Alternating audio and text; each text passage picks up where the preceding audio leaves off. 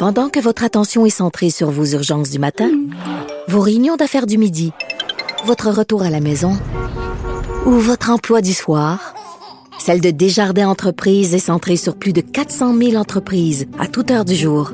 Grâce à notre connaissance des secteurs d'activité et à notre accompagnement spécialisé, nous aidons les entrepreneurs à relever chaque défi pour qu'ils puissent rester centrés sur ce qui compte, le développement de leur entreprise. Parce qu'en immobilier, faut être à son affaire. Suivez les conseils de nos experts. Via Capital, les courtiers immobiliers qu'on aime référer. Bonne écoute.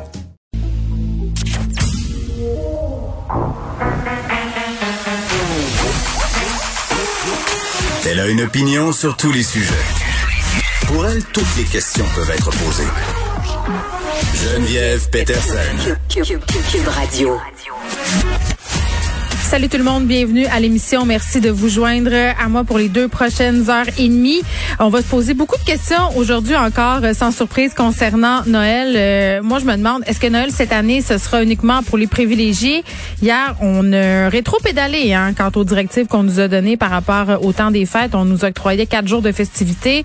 Finalement, ce serait plutôt deux. On a une fenêtre de quatre, mais ce qu'on nous suggère, c'est de faire euh, deux jours de souper, puis c'est de ne pas cumuler non plus les rencontres. On est quand même euh, toujours à 1100 cas supplémentaires aujourd'hui. La situation qui demeure problématique dans plusieurs euh, régions du Québec. Et hier, on nous a vraiment expliqué là, que si on voulait s'adonner à des rencontres en dehors de la bulle familiale, ben euh, il faudrait se mettre en quarantaine pendant une semaine. Puis quand je dis quarantaine, c'est vraiment quarantaine, c'est-à-dire tu vas pas à l'épicerie, tu vas pas à la pharmacie. Et je pensais à toutes les personnes pour qui ça serait pas possible, les personnes qui doivent travailler, les personnes qui n'ont pas le luxe de prendre congé, les travailleurs essentiels qui, on le sait, euh, se donnent corps et âme depuis des mois là pour aider par rapport à la pandémie, qui travaillent souvent dans le temps des fêtes. Ça veut dire qu'eux n'auront pas le droit à leur Noël, euh, quand même assez particulier.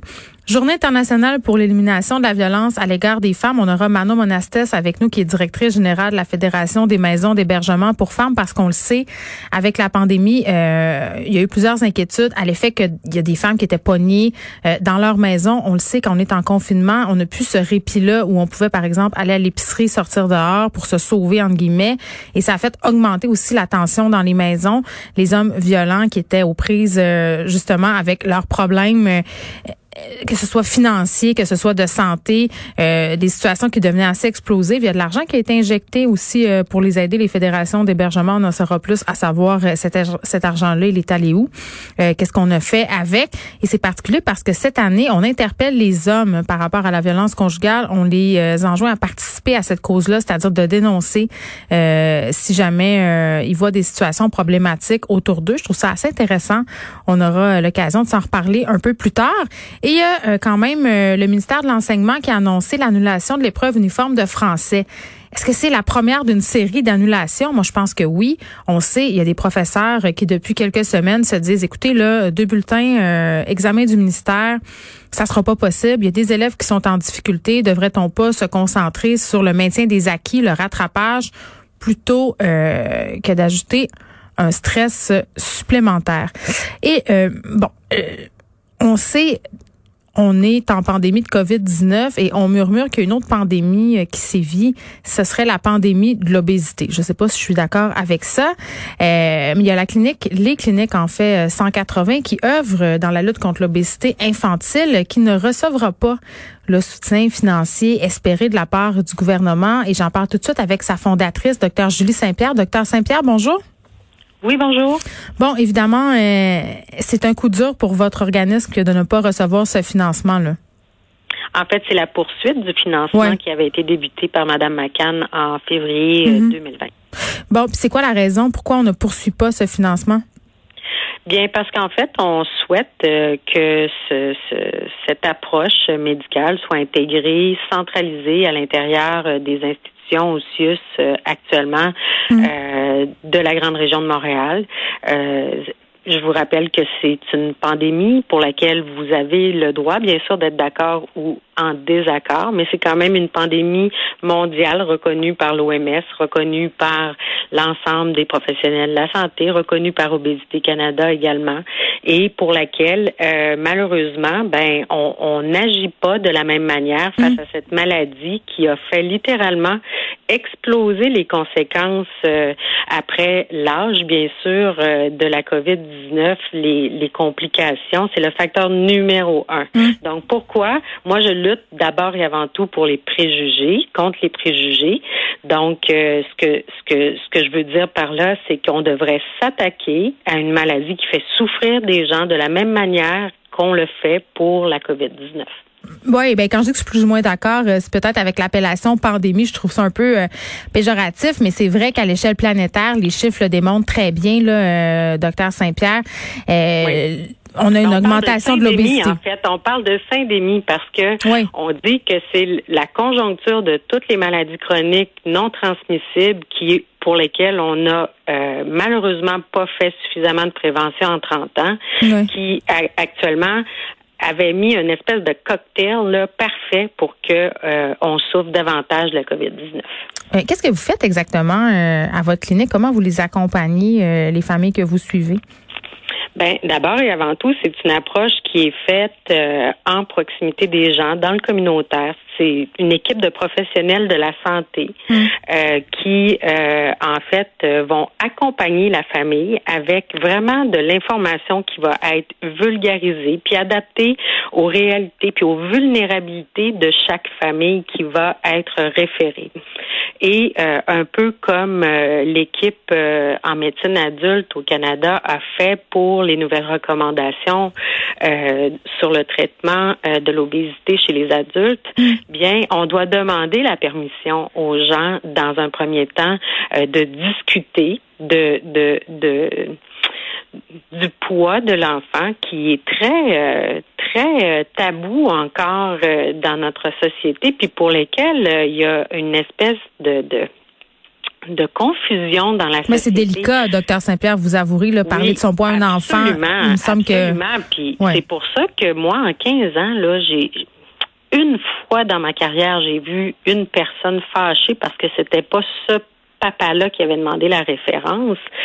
Euh, mais, mais justement, moi, j'ai appris cette technique-là de demander la permission euh, aux parents d'en discuter, de les déculpabiliser. Hein, à partir du moment où est-ce qu'on sait que c'est une maladie qui est multifactorielle, qui est en grande partie euh, génétique, mais la génétique, on peut rien faire pour la changer. Donc, on doit travailler sur l'environnement de santé favorable à la santé physique et mm. mentale de l'enfant parce que les répercussions sont graves. Hein.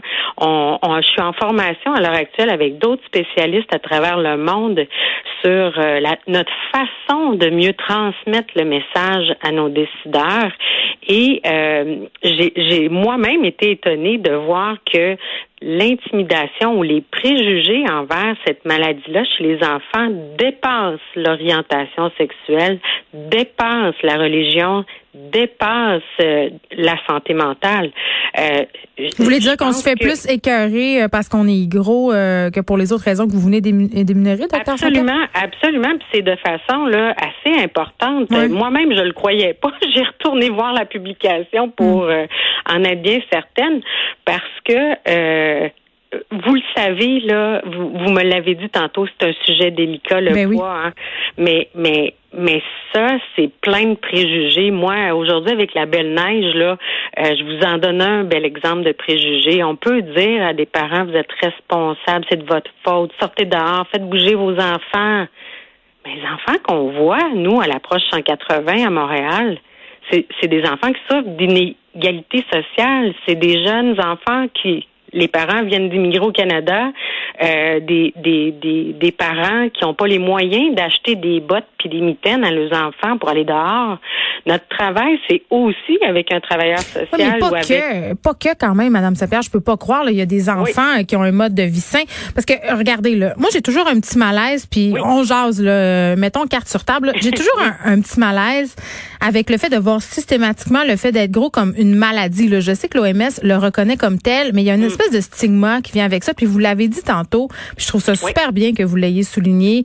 Euh, l'obésité, c'est multifactoriel. Puis il y a de plus en plus de médecins, je trouve, qui s'éloignent de ce discours-là là, de dire gros égale maladie et quelle situation qu'il faut absolument changer parce que justement, le résultat, c'est que ça stigmatise encore davantage les grosses personnes. Puis quand on est un enfant gros, euh, je pense que ça peut avoir des effets dévastateurs sur l'estime de soi. Puis tu peux être un enfant gros puis avoir des saines habitudes de vie puis venir d'un milieu privilégié aussi. Ça, ça se peut, ça aussi.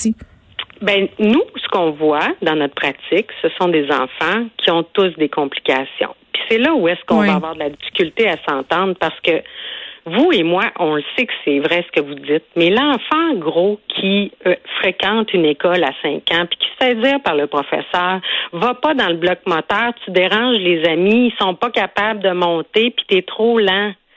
Ben, je m'excuse, il y en a déjà des complications chez cet enfant-là sur son estime de soi. Fait qu'il y a un travail à faire en amont. Il y a un travail d'éducation au niveau de la société. Il faut faire tomber les préjugés. Puis vous avez raison, c'est pas tout le monde qui est malade.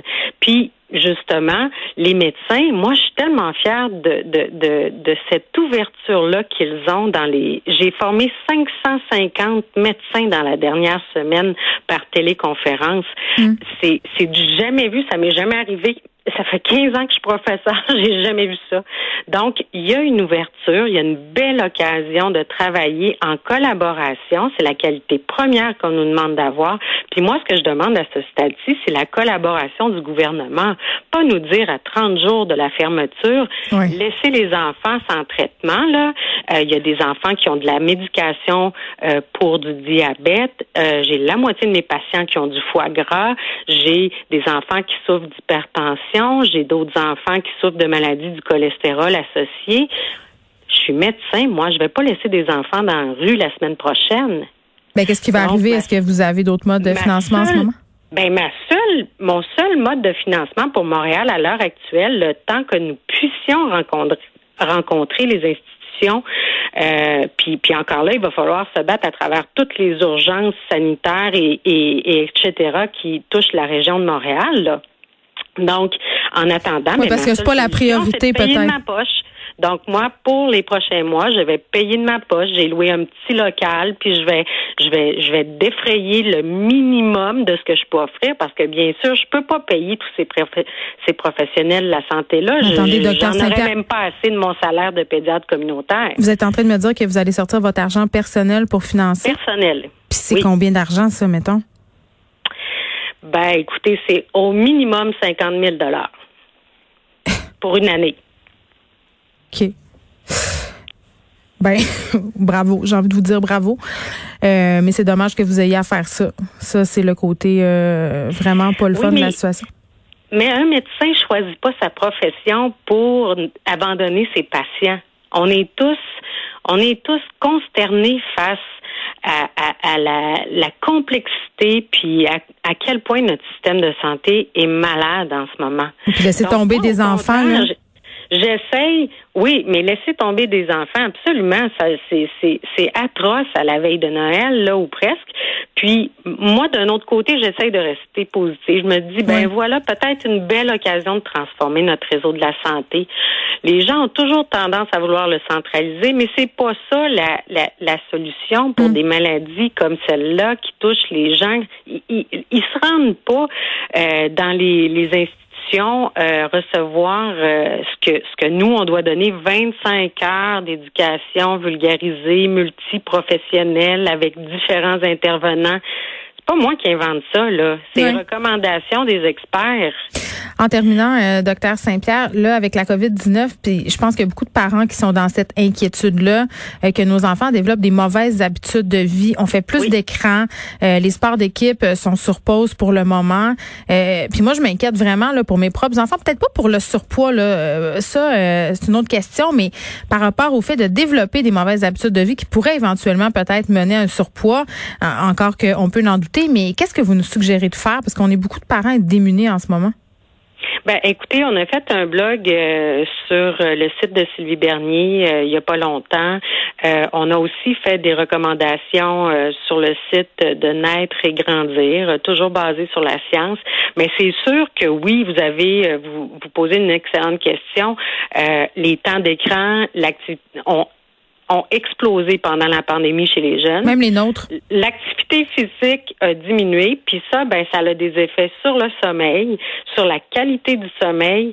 Puis euh, la façon de le faire, c'est nous ce qu'on dit toujours, c'est planifier. Donc, essayez de dire aux jeunes, ben garde, j'ai pas de problème avec ça. Voilà, je te responsabilise. Voilà ton horaire. Euh, puis, euh, tu, tu as une heure à aller jouer dehors. Puis, quand tu rentreras dehors, ben, je te donnerai ta permission. Puis voilà à peu près l'horaire de la journée. On peut même l'écrire si on a des plus petits euh, qui savent lire. Les adolescents, ben on les fait partie à, différentes activités dans la famille, puis on essaye de leur changer les idées, on leur donne des tâches. puis axé sur le plaisir peut-être euh, plus que d'en dire ben si tu bouges pas, tu vas devenir gros. sais, on dit pas ça. Absolument. Ben c'est c'est c'est exactement ça qu'on leur enseigne, puis on redonne aux parents le droit de dire non, hein. Parce que ça, ça fait partie de notre rôle aussi. Les gens se sentent coupables de dire, j'ai, écoutez, c'est une anecdote parfaite. J'ai un monsieur qui vient me voir. Lui, c'est un monsieur qui a immigré euh, d'un pays d'Afrique il y a quelques quelques années. Puis il mhm. me dit, docteur Saint-Pierre, il dit, mon fils, il veut pas, euh, il veut pas serrer euh, ses écrans. Puis il me dit que c'est un droit. C'est comme ça qu'il socialise puis qu'il rentre en contact avec ses amis en période de COVID.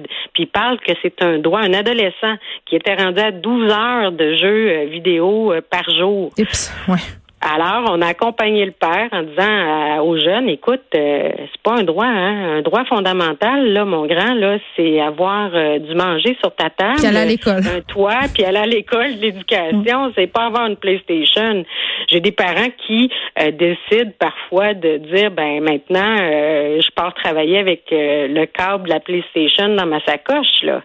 Donc, ça va jusque là, mais on doit, là, les gens disent, ah oui, j'ai le droit, j'ai le droit de mettre des limites. Oui, ben c'est pas, toujours évident. Vous voulez qu'on jase là, mais non, c'est pas facile. Mais en même temps, on veut que nos enfants soient capables d'évoluer. Il y a des règles de vie à l'école. Il y en a également dans notre maison.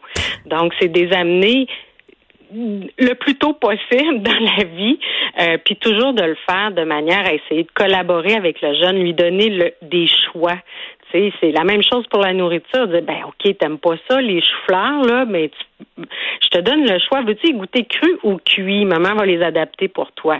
Puis ça marche. Ça marche. Ça fait partie des conseils qui fonctionnent. Très bien. Docteur Julie Saint-Pierre, merci. On rappelle les cliniques 180 qui, dans la, qui œuvrent pardon, dans la lutte contre l'obésité infantile ne recevront pas le prolongement du soutien financier euh, qui est espéré de la part du gouvernement. On va vous souhaiter euh, bonne chance, docteur Saint-Pierre, avec tout ça. Je vous remercie. Au revoir.